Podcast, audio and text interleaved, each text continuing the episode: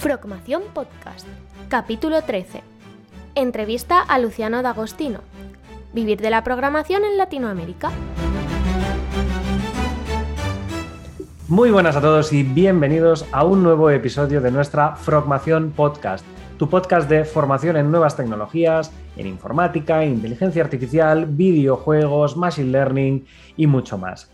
Siguiendo con nuestras entrevistas, es el turno de Luciano D'Agostino, un estudiante que se ha formado en nuevas tecnologías, que además está en Argentina y que nos viene a contar precisamente cuál es la situación de la programación o la informática al otro lado del charco. Luciano, hola y bienvenido. Bueno, hola, primero que nada, eh, Juan, muchas gracias por invitarme.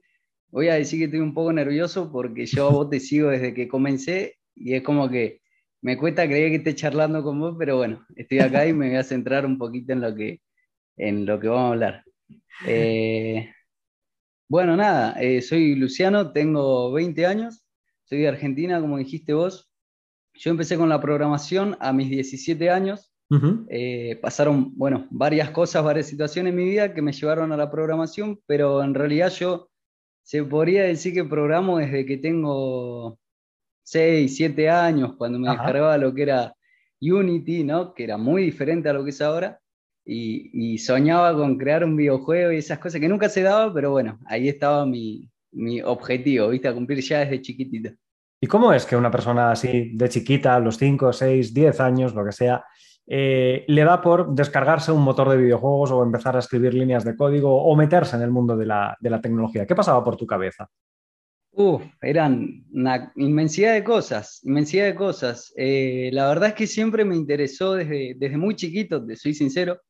Eh, es más, me acuerdo que a mis ocho años eh, había formado una especie de estudio de desarrollo de videojuegos con un montón de gente de, otros países y, y me, me, hacía ilusión el hecho de tener un estudio y jugar a ser una, no sé, como una especie de empresa de desarrolladora de videojuegos yo creo que en el fondo yo sabía que eso no iba a salir porque eran cosas incompletas, pero ver el proyecto, ver que se formaba, por ejemplo, poner el T-Rain, ¿viste? Lo más básico de, Unity, y, poner un, un, third person y ver que se movía, y creo que eso, eso me generaba esa chispita que tenemos los desarrolladores, ¿no? en mi interior. No, no, genial, porque al final yo siempre, yo siempre he comentado ¿no? que yo posteriormente, cuando acabé la carrera de matemáticas, me dediqué al mundo de los videojuegos, pues probablemente porque de, pequeño jugaba videojuegos, me gustaba jugarlos, pero sobre todo me gustaba ir un paso más allá, ¿no? Investigar pues cómo juntar parámetros o cómo mejorar un personaje o si era un juego de coches, cómo tunear el coche para llegar al siguiente nivel, ¿no? Entonces, Totalmente. Yo creo que es un poco el, gusanillo ese, ¿no? De los que nos gustan los videojuegos, el, haberlo querido llevar un paso más allá, ¿verdad? Claro, va, de la mano con, el, que te gusten los videojuegos, creo yo. Eh, lo digo porque conozco desarrolladores de videojuegos que no juegan videojuegos. Siento que es como que. No, no, es como que no sé, hay como un tabú, ¿viste? De que el desarrollador de videojuegos es adicto a los videojuegos. No sé qué tan real es, la verdad. Pero creo que van de la mano esas dos cosas. De hecho, es, algo que yo ya comenté en un episodio anterior del podcast, que, yo abiertamente no confesé que me gustaban los videojuegos hasta los 23, 24 años. Yo ya había acabado la carrera y, la gente no sabía que uno de mis hobbies era jugar a, videojuegos, porque es un poco lo que tú dices, ¿no? Es, es un tema como tabú, ¿no? De que eres el friki o eres el, el, raro por jugar a, a, videojuegos. Y por suerte a día de hoy las cosas han cambiado bastante y, y se ha podido convertir ya en un, en un trabajo como, como, cualquier otro, ¿no? Desarrollador de software, de, videojuegos. Yo creo que a día de hoy es más raro el que no juega videojuegos que el que juega los juegos. Sí. En el... Perdón, ¿qué voy a hacer? No, no, En el, más en el lugar de donde vengo yo, que acá en Argentina todo es un poco más atrasado. Vos estás en España y claramente todo siempre está como a 10, 20 años de diferencia ahí. Y cuando yo era chiquito, por ejemplo, en mi barrio, me venían a buscar los chicos, ¿no? Para jugar a la pelota y yo tenía ganas de quedarme jugando a los juegos. Claro. Y era como, no, porque este no, porque este es un vicioso, que esto, que el otro. Y, ahí estaba la, como, una especie de discriminación, se podría decir, ¿no? Pero bueno, eso ya es ir más allá. Totalmente, totalmente. Es como el que ve una serie que no la ve nadie o el que se dedica a un deporte que no practica nadie, que como que se le ve mal Pues algo así era el mundo de los videojuegos, pero como comentamos, por suerte es, es un tema que ya no es tan tabú o no está tan mal visto el, ser friki o el, el, ser un viciado de, los videojuegos. Exacto. Cuéntame, ¿qué cursos has hecho conmigo o con el equipo de Fro Games y para qué te han servido? Porque entiendo que has ido haciendo, ¿no? ¿Alguno que otro? Sí, hice un curso y un curso muy largo cuando yo recién comencé, que la verdad que me ayudó a entender un montón de cosas, pero a la vez me generó miedo. Eh, no me lo voy a olvidar nunca. Es un curso que tenés vos en YouTube, que tiene una duración como de seis horas, me parece. Seguro te vas a acordar. Es de Unity. El de Unity 2020, sí. De hecho, ese de ahí son solo las seis primeras horas, pero el curso son más ah, de 65 horas. Claro, son 65 ah. horas de, desarrollo. Ah, no estaba ni enterado, ¿no? Sí, sí, sí. O sea, tú lo que hiciste fue el primero de los proyectos y llegamos a un total de, creo que son seis o siete proyectos. Que ah, eran como subproyectos entonces. Exacto, son como subproyectos que de hecho son tomados del propio Unity porque claro, yo al ser instructor certificado me, dan acceso a todo lo que son materiales y demás para preparar clases, vídeos, directos, y fue así como creamos el curso de, Unity 2020. Pero lo que dices, en, en, YouTube apenas están las, creo que son seis primeras horas, el, primer proyecto. Sí, exactamente. se, se extiende con mucho más, con inteligencia artificial, con 2D y 3D, con iluminación, con... Ah, yo no estaba enterado de eso. Sí, sí. Eh, pero como te digo, ese curso es como que me generó miedo porque me acuerdo que yo lo arranco el curso y, era verte a vos explicar cosas que para mí eran completamente nuevas. y, yo decía, no, ¿cómo lo puede tener todo esto en la cabeza? ¿Cómo se acuerda de esto, de lo otro? ¿Cómo no te olvidas? y yo me volví loco, te digo la verdad, me volví loco. Pero al, fin y al cabo, bueno, el, que ya yo creo que, que nace con las ganas de programar, de a poquito como que lo iba recopilando. No me acuerdo bien porque fue hace mucho, esto fue hace como dos años y medio, pero creo que empezábamos con, un, con unos objetos 3D, unos autos, creo, unas figuras, hacíamos movimientos. Sí, estaba muy bueno porque explicaba el uso del motor. No, solo, no era solo los cursos que te explican cómo, como, la receta, ¿no? Mm. Claro, que te dan la receta y vos después hacerlo igual que yo y estás programando. Creo que eso no es programar. Cuando te explican, como en este curso que, que tenés vos, en este caso de tantos, eh, creo que ahí se aprende verdaderamente.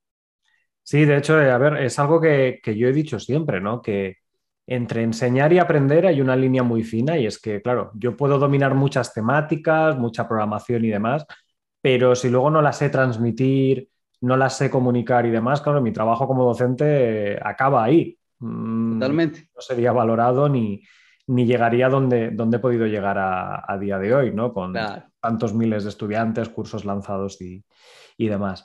Entonces, una persona que aprende a crear su primer videojuego con Unity y demás, entiendo que tu objetivo es llegar a crear un estudio de videojuegos o llegar a dedicarte al mundo de los videojuegos o trabajar en uno. Cuéntame un poquito, ¿cuál es tu historia? A ver, a mis 17 años, y esta historia creo que no les va a gustar a muchos, yo dejo la escuela secundaria. Creo que ahí en, España se le llama, tiene un nombre. Sí, el bachillerato. Bachillerato, sí, había escuchado el liceo, no sé si también le decía. Sí, es, lo mismo. Eh, bueno, yo dejo el bachillerato y cuando yo dejo el bachillerato digo, bueno, algo tengo que hacer. Eh, yo tenía para esto 17 años. y me meto en, un, en un, una especie de escuela que supuestamente enseñaba, daba cursos de programación. Eh, cuestión que nada, que era, en realidad era una estafa, era, un, era esas escuelitas que dan cursos de computación básica que, que decían, vas a aprender a programar, pero el curso era Word, Excel y un poquito de PowerPoint que no tenía nada que ver con programación. Vale. Y, claro, cuando yo me percato de esto, porque tonto no era, eh, nada, me salgo y digo, ¿qué hago ahora? Porque vos imagínate que yo estaba en mi casa teniendo la presión, de, la presión social de dejaste la escuela. Claro, Acá, es, acá en todo el mundo creo que es muy jodido ese tema, ¿viste? De, no está muy bien visto, como bien has dicho tú. Es, es un tema un poco raro, ¿no? Que la gente deje de, de, trabajar a los, de estudiar a los 15, 16, 17 años. Sí, no está para nada bien visto.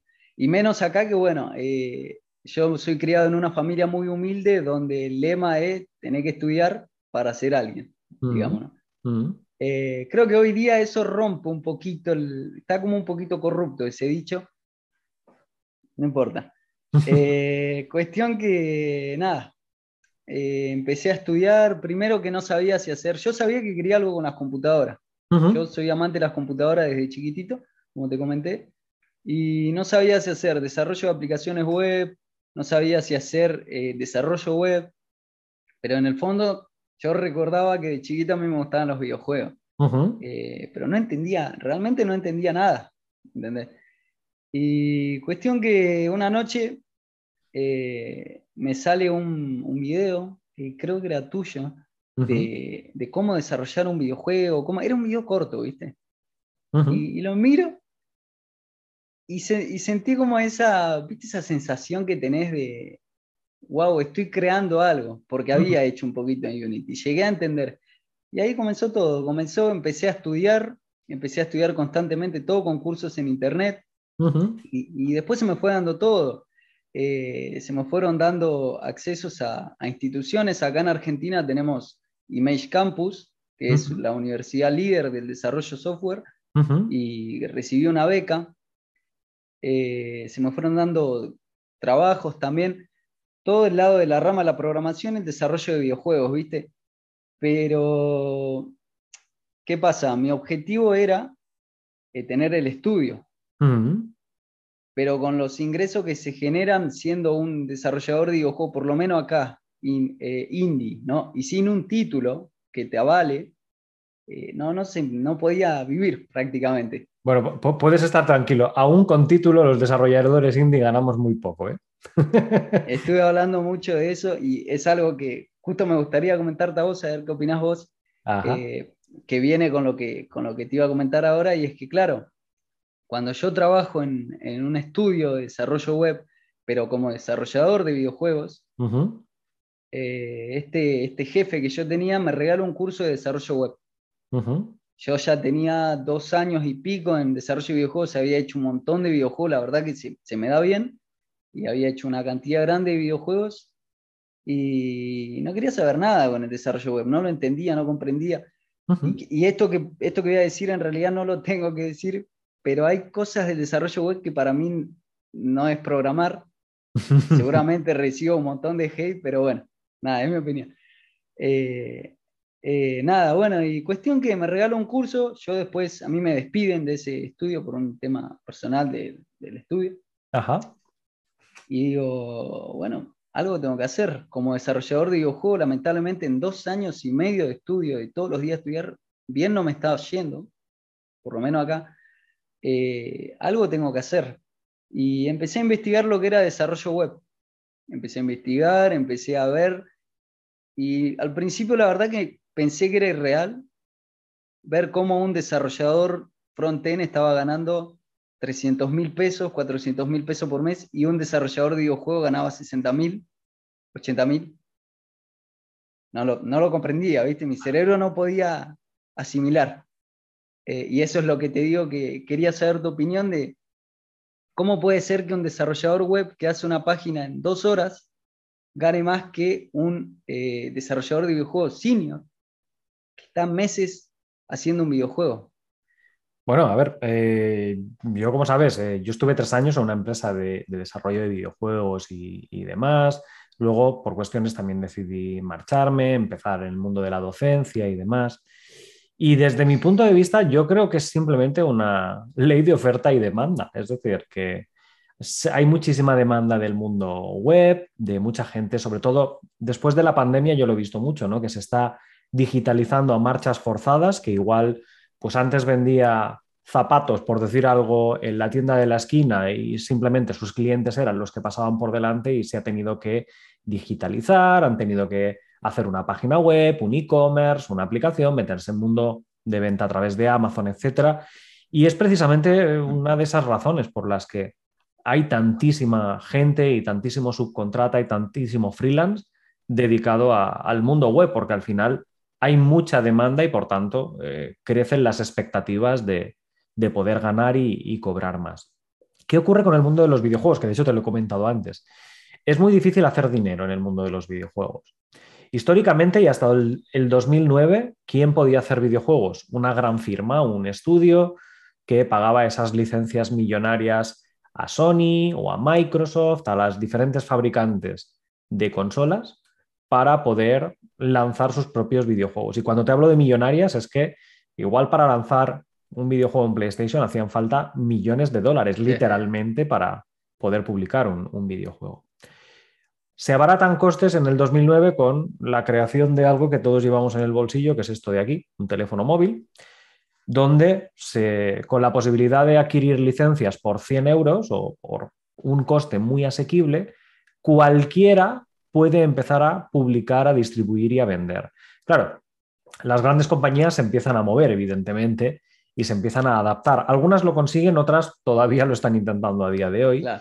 Pero y algunas se han quedado atrás, me imagino. Y algunas han quedado muy atrás, correcto. Eh. El caso que yo siempre critico muchísimo es, es el caso de Nintendo, que durante mm. muchos años, muchos años, ha tenido su marca, ha tenido su firma y sus propios videojuegos in-house de la compañía. Hace 10 años los juegos de Nintendo eran los Marios, los Donkey Kongs, los Kirby's y los Pokémon y demás. No había juegos de terceros, ¿no? Es, hasta el punto en el que se ven un poquito obligados para poder mantener el volumen que van sacando las otras consolas, no es que acepten eh, incorporar estudios de terceros o incorporar juegos fabricados por otros. Pero bueno, que me desvío. La, la, cosa es que, claro, eh, es algo que llevamos solo unos 10, 15 años de desarrollo, el mundo de los estudios indie como tal, con posibilidades de lanzar en teléfono móvil y por extensión, empezar a lanzar en consolas y que, claro, eh, igual uno de mil o uno de un millón triunfan y por eso precisamente es que están más mal pagados, ¿no? Porque también es mucho más difícil obtener éxito que no igual haciendo cinco páginas web al mes. Claro. Yo hay, hay dos puntos a recalcar de lo que vos estás comentando, muy interesante, y es que cuando yo saco mi primer jueguito, que me acuerdo lo publico en itch.io, no, era nada, ni siquiera era un juego, y lo publico por 5 dólares. Estaba loco. Y, y, me acuerdo que ese día me puse muy triste porque yo lo publiqué con la idea de que yo tenía un mes de desarrollo de videojuegos estudiando. Y yo lo publiqué con la idea de, uy, me voy a hacer millonario. Claro. ¿Y cuántas ventas obtuviste? ¿Cero? Cero. Cero. No falla. Ese día me puse prácticamente, me largué a llorar, pero, eh, pero me levanté, me, lavé la cara y dije, algo tengo que aprender de esto. Claro. Ese día aprendí que por día salen 10.000 juegos. Y de esos 10.000 juegos que salen por día, con suerte uno sale a la luz. Yo creo que es así.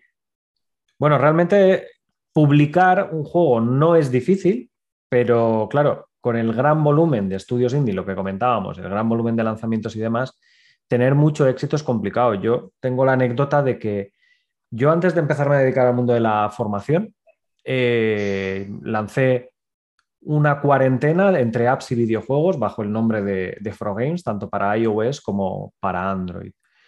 Una en particular la recuerdo con mucho cariño.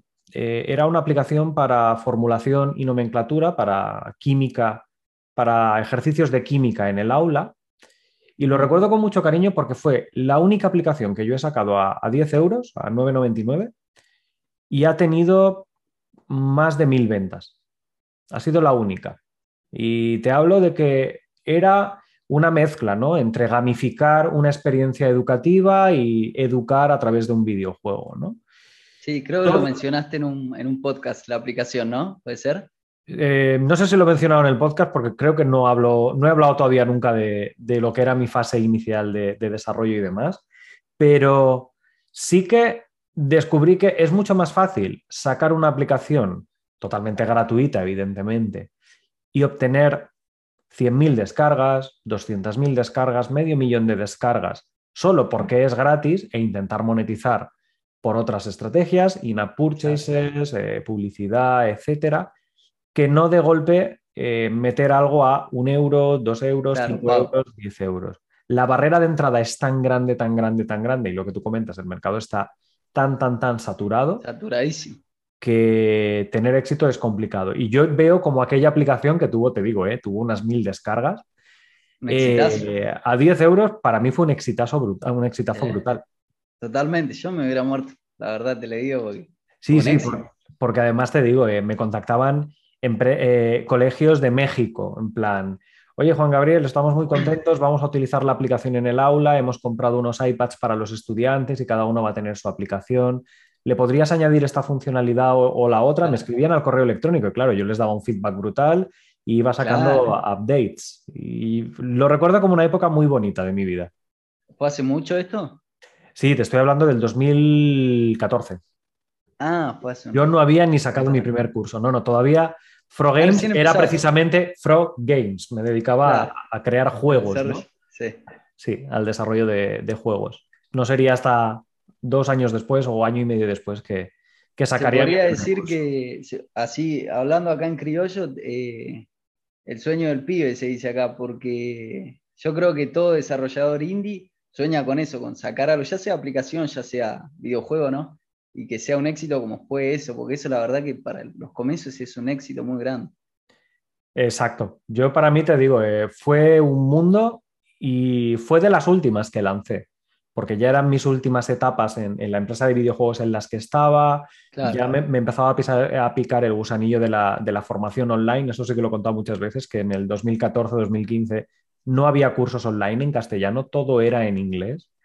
Y yo de hecho recuerdo ¿eh? haber lanzado mi primer curso en Udemy y, que la plataforma estaba toda en inglés, los botones en inglés, la interface en inglés y salía yo en castellano con los títulos de las clases en castellano y, de hecho recuerdo ¿eh? que me escribieron los managers de Udemy y me dijeron, ¿qué puñetas haces, no? Publicando en castellano en una plataforma que está en inglés. Y dije, oye, si, si, yo lo publico y la gente lo compra, eh, ¿cuál es el problema? Ahí está, hasta ahí nomás, ya está. Sí, sí, fue un poquito, ¿no? ese primer empuje de la formación online en, castellano, que me siento un poquito el, el papaíto. Podría decir que sos como un pionero, digo. Sí, nadie apostaba por la formación en castellano. Es decir, en el mundo tecnológico, y tú lo sabes, la nomenclatura, los SDKs, las APIs están todas en inglés. ¿Para qué narices vas a hacer un curso en castellano? Hostia, porque la gente lo entiende mejor. Así de fácil. Sí, sí, yo cuando, cuando era chiquitito que quería estudiar, justamente habían cosas que claramente no podía hacer. Claro, estaban en eh, inglés. Cuando yo era chiquito, mirá lo que te iba a decir, no se utilizaba C Sharp en Unity, se utilizaba JavaScript. o JavaScript o. Mm. Sí, y vos sabés que era buscar, no había nada en español, no existía. Existía un youtuber que quizá lo conozcas, muy, es muy, antes no sé si sigue subiendo video, que era Nodiciam, mm. que hacía todo 3D, pero nada, no enseñaba bien. Y bueno, nada, era complicado. Más para un nene era complicado entenderlo porque era como de receta, como dijimos hace un rato. Exacto. Hace esto, pone esto acá, esto acá y nada, hasta ahí. Pero como decís vos, estaba todo en inglés y era imposibilitaba mucho y creo que era como una barrera para el mercado, de, para este lado, ¿no? De los hispanohablantes, digamos. Sí, yo de hecho lo comparo mucho con, con mi infancia. A mí me, me, gustaron mucho los videojuegos de rol, sobre todo a partir de Final Fantasy VII en adelante, y fue cuando empecé a rescatar juegos hacia atrás en el tiempo, pero claro, eh, la gran mayoría de los publicados durante los años 90 eran juegos en inglés. Entonces, claro, imagínate un chico, un chaval de 10, 12 años, intentando entender la profundidad de una historia completamente en inglés, con el lenguaje que pueda dominar un, chico de 12 años. ¿no? ¿no? ha sido hasta haberlos rejugado con 20 años o ahora con 30 el, que realmente llegas a apreciar la calidad de, esas obras de, arte. Sí. Sí, sí, sí, totalmente. Totalmente. Entonces, nos encontramos que te gustaban los videojuegos. Así por arte de magia, encontraste un anuncio en un canal de YouTube que te llevó a mi, a mi vídeo de Unity en 6 horas. Mira, para algo valió la publicidad de, YouTube, ¿no? Y a partir de ahí te empiezas a formar. Entiendo que a día de hoy eh, ¿Te has seguido formando? ¿Has ido a la universidad solamente a través de vídeos de YouTube? ¿Cómo lo has llevado hasta el día de hoy?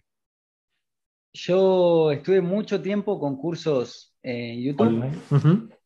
Cuando se me limita, porque llega un momento que se limitan los cursos en español, indiferentemente de cuántos quieran copiarte a vos y quieran sacar cursos en español, llega un momento que no se puede y no hay, no hay.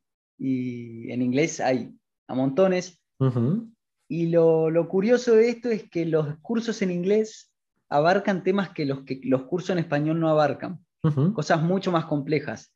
ya en mis últimos tiempos de estudio de desarrollo de videojuegos, que te estoy hablando a mediados del 2021, el año pasado, yo estaba todo con cursos en inglés y ya estaba aprendiendo a hacer juegos de rol, estaba aprendiendo a hacer eh, detallitos tontos, pero que no eran fáciles. Textos flotantes, inventarios.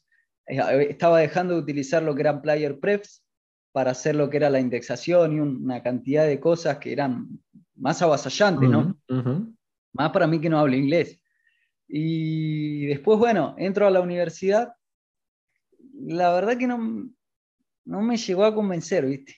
Eh, tuve, tuve varias instituciones que me quisieron becar y yo opté por esa. Porque soy como un poquito como el tabú del, pibe de barrio que, uy, sabe usar una computadora. Acá está muy eh, eh, marginalizado, no sé si es la palabra, el barrio, ¿no? No sé. Un barrio humilde en España, ¿qué sería? Como, no sé cómo le dirán allá el término, pero nada, Acá se le dice barrio. Sí, un barrio humilde o un barrio obrero, un barrio, sí. Claro, bueno, acá es un barrio humilde, barrio popular, una villa.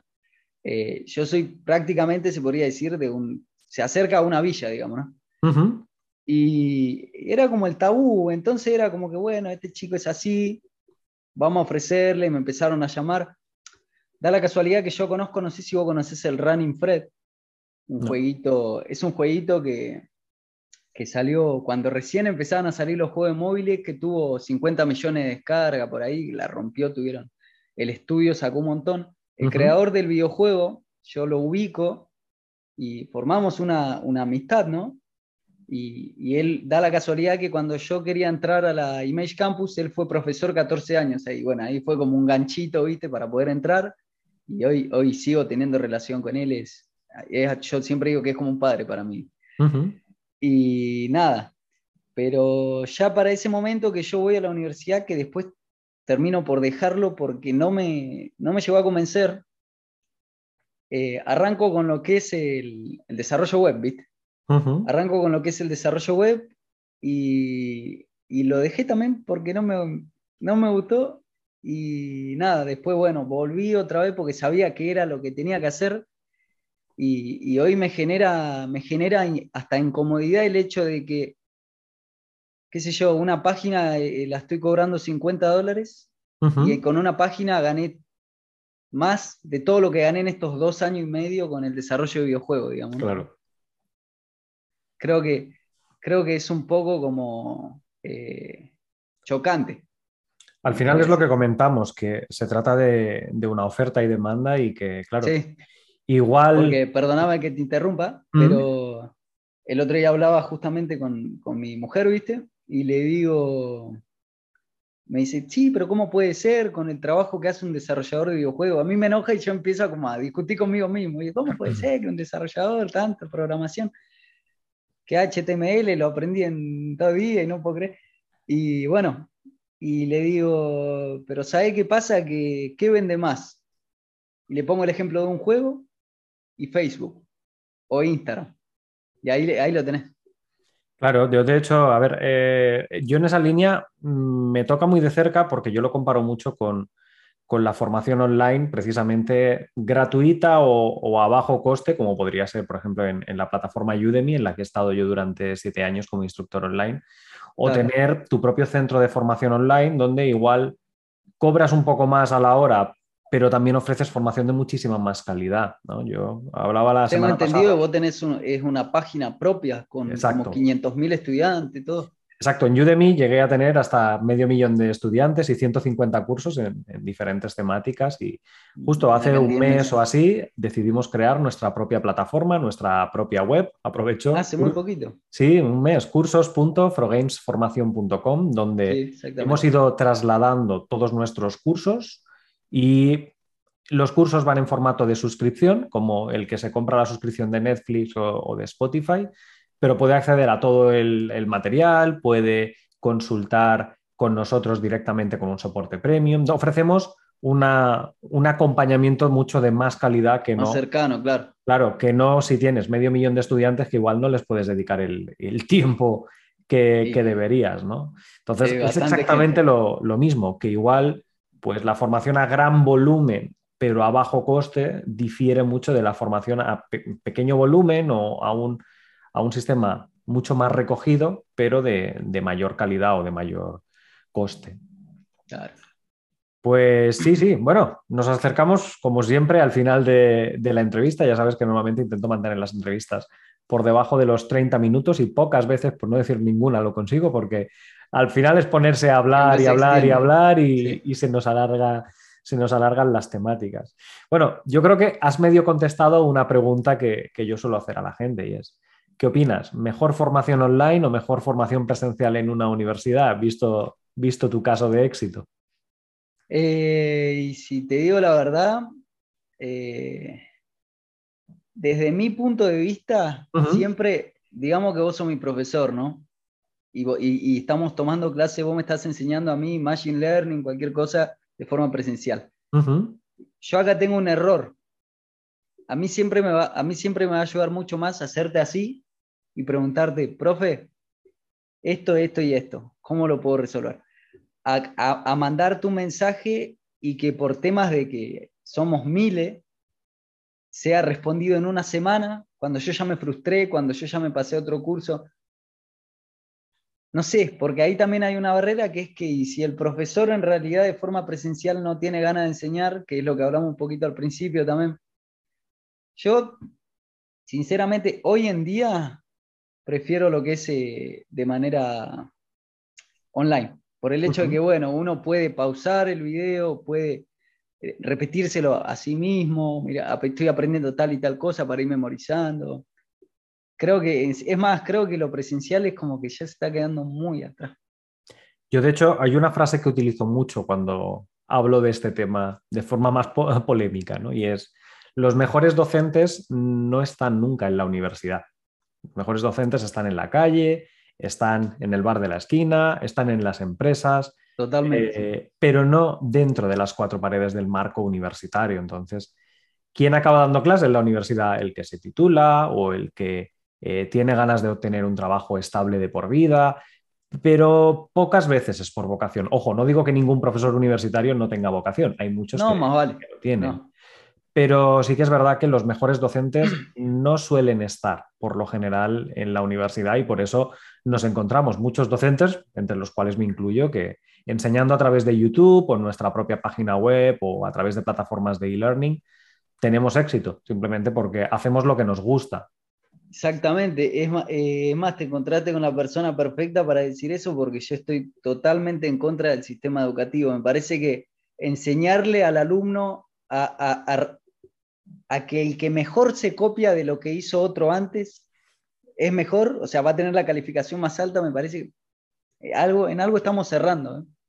Me parece que ahí en algo se están equivocando. Sí, totalmente. Y al final es algo que, bueno, el tiempo igual me dará la razón o no me la dará, pero yo es algo que siempre comento, ¿eh? que las universidades quedarán relegadas a emitir unos papeles pues valorados en 100 euros, 200 euros, 1000 euros, 10.000 euros, para colgar en la pared, para tenerlos ahí y decir, eh, tengo este título o tengo este otro, pero eso ya no será garantía al día de mañana. es que, ya no lo es, creo, porque en la industria de lo que es eh, el IT, la programación, etcétera, etcétera, si yo voy a buscar trabajo y yo tengo 50 proyectos y al lado mío tengo un titulado, ¿no? Pero no tiene un proyecto, yo te aseguro que me van a llamar a mí. Totalmente. Totalmente. Y de hecho, yo siempre que hago entrevistas de trabajo, sobre todo cuando hacía entrevistas en la empresa de videojuegos, los que entraban por la puerta con su título, su expediente, pero luego les preguntabas, vale, ¿y qué has hecho? ¿Cómo que qué he hecho? Estudiar la carrera, no basta ello, no basta no has hecho una página web, no has hecho un proyecto, una aplicación, un videojuego, que no has tenido ganas de hacer nada más. Dice, no, es que con la carrera ya me basta. Pues tal cual entraban, salían. Salían. Así, de claro. Así como entraban, seguían. Claro, porque si me llegan 50 personas, todas ellas con el mismo papel, cursando las mismas asignaturas y demás, ¿qué me fío yo? ¿De la que tiene la nota más alta? ¿Del que ha asistido más a clase? ¿De, ¿de qué me fío? No me puedo fiar. Entonces, necesitas un portfolio, como bien comentas, y eso es algo que solo elaboras cuando realmente tienes ganas de aprender una tecnología. Y ahí se demuestran los conocimientos, creo yo. Claro, totalmente, porque al final lo puedes evaluar, lo puedes compartir con el resto del equipo, echarle un vistazo a lo que ha hecho esta, esta persona y tienes un feedback mucho más fino, ¿no? Mucho más curado que no simplemente si te basas en, un papel colgado en, la pared. Claro, exactamente. Y bueno, la preguntita para cerrar, que siempre preguntamos a todos nuestros entrevistados. Eh, recomiéndanos un libro o una película que hayas visto y que te haya marcado y que quieras recomendar a, nuestra audiencia. Eh, quiero recomendar una película que es una, mm. es una película que me marcó, no digo que me marcó de por vida, pero me, gustó y me, y me, mostró ciertas partes de lo que es la industria, eh, que es la película de Steve Jobs, creo que se llama Jobs, la, estoy seguro que se llama Jobs. Mm. Eh, que bueno, es una película que habla de la vida de, Steve Jobs, que es el, CEO de, Apple, ¿no? que ya todos conocemos, eh, pero habla más del trasfondo de la vida de él, habla un poco del aprovechamiento y el escalamiento que, hizo para, para, llegar hasta donde llegó en, en, su punto máximo de su carrera, digamos, ¿no? Eh, y mezcla también, bueno, eh, lo que es los inicios del desarrollo y demás con las primeras computadoras, eh, lo que era la habilidad que él tenía para vender esos productos. Creo que esa película es, el, es la clave del éxito de un, de un desarrollador indie, de cualquiera de las ramas. Y de hecho es una película que probablemente te gusta tanto porque te identificas bastante con, con ella, porque has dejado los estudios, varias veces en la universidad o en los diferentes sitios por lo que has pasado por falta de motivación o por falta de, engagement, ¿no? de, llegarte a enganchar por la, materia, la asignatura o lo que fuera, y es algo que Steve Jobs siempre comenta, ¿no? que él dejó los estudios que sus padres le, habían pagado y que de hecho solo asistía a clases de otras carreras que le interesaban, ¿no? como es el caso de la, creo recordar que era la caligrafía, ¿no? que asistía a clases de caligrafía porque le entusiasmaba ver los trazos y demás, y que a día de hoy hemos heredado en, el mundo de los ordenadores con las diferentes fuentes, serifas, sin serifas y, demás. Por tanto, yo creo que es una película que te viene como anillo al dedo en el sentido de que eh, es una historia con la que te puedes identificar perfectamente. Totalmente, totalmente. Y pues si, pudiera, antes de terminar, dar un, pequeño consejo a, las personas que nos vean, eh, y te espero que nos vean gente de mi canal y, que son así argentinos, ¿no? que también salen desde abajo como yo, eh, que estudien, pero que estudien a conciencia, que no estudien el, que no sigan el caminito derechito, ¿viste?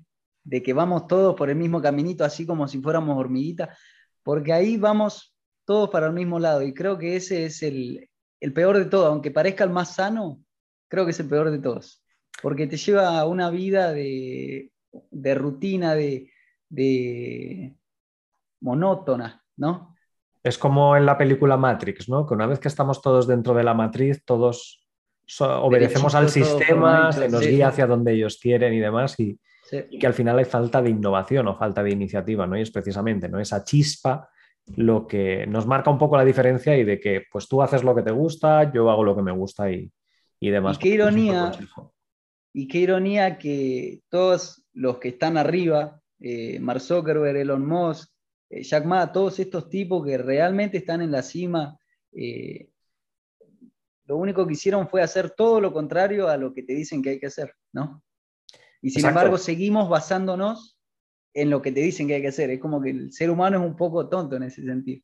Sí, y probablemente es lo, que estábamos hablando antes, ¿no? De que las instituciones, las universidades, el sistema, eh, tal cual lo conocemos a día de hoy, pues bueno, partiendo desde haciendas y gobiernos y demás con dos mil y pico de años de historia, universidades de casi no, más de 800 años de historia. Además, son cosas arcaicas, antiguas, que se han intentado remodelar, adaptar, pero... No se logra del todo. No se logra y que van un poco en la línea de lo que tú decías, ¿no? De que todo el mundo tiene que estudiar, todo el mundo tiene que acabar el liceo, el bachillerato que comentabas, todo el mundo tiene que hacer una carrera, todo el mundo tiene que tener un título, cuando lo que has dicho, ¿no? que luego las personas que un poco dominan el panorama actual, pues son personas que no necesariamente tienen por qué haber acabado la carrera o son personas que han tenido ideas, las han visionado y llevados a cabo con la gente adecuada, con el equipo adecuado y que no necesariamente tienen que haber pasado por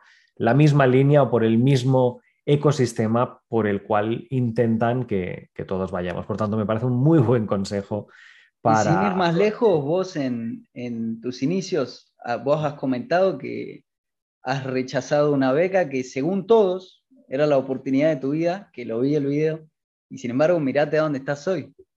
Sí, de hecho es la charla que tuve el placer de dar para, para el TED, para el sí, TEDx. Sí, la vi, la vi. Eh, sí, yo en un momento dado rechacé una beca para tener un futuro bastante bueno, probablemente en empresas tecnológicas. Y mira, tampoco me ha ido mal.